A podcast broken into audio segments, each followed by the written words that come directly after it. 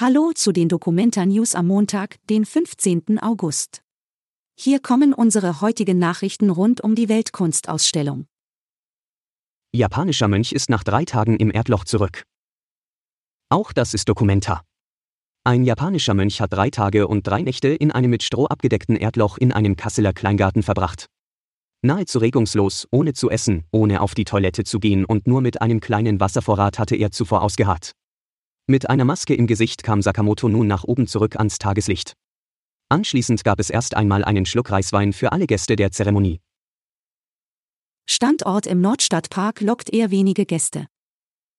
Das Podium aus Lehm und anderen nachhaltigen Materialien am Nordstadtpark, das als Dokumentakunstwerk von Surab Patke über die Ahne gebaut wurde, thematisiert das Recht auf Wasser in den palästinensischen Gebieten. Allerdings verirren sich eher wenige Dokumentargäste zu dem abgelegenen Standort. Die Bühne, auf der sich einige Holzstümpfe zum Sitzen befinden, sollte während der Dokumenta regelmäßig für Performance und Open-Air-Kino genutzt werden. Zweites Midan-Festival fand in der Nordstadt statt. Nachdem das erste Midan-Festival der Dokumenta im Juli in der Karlsaue ein kostenfreies Open-Air-Programm bot, fand am Wochenende die zweite Auflage im Nordstadtpark und um das Kulturzentrum Schlachthof statt. Diesmal gab es eine Kooperation mit dem Kasseler Weltmusikfestival, das vom Schlachthof veranstaltet wird.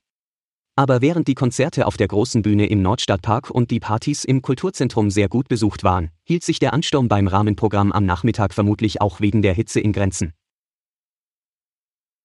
Alle Infos zur Documenta findet ihr auch auf hna.de/documenta. Bis morgen.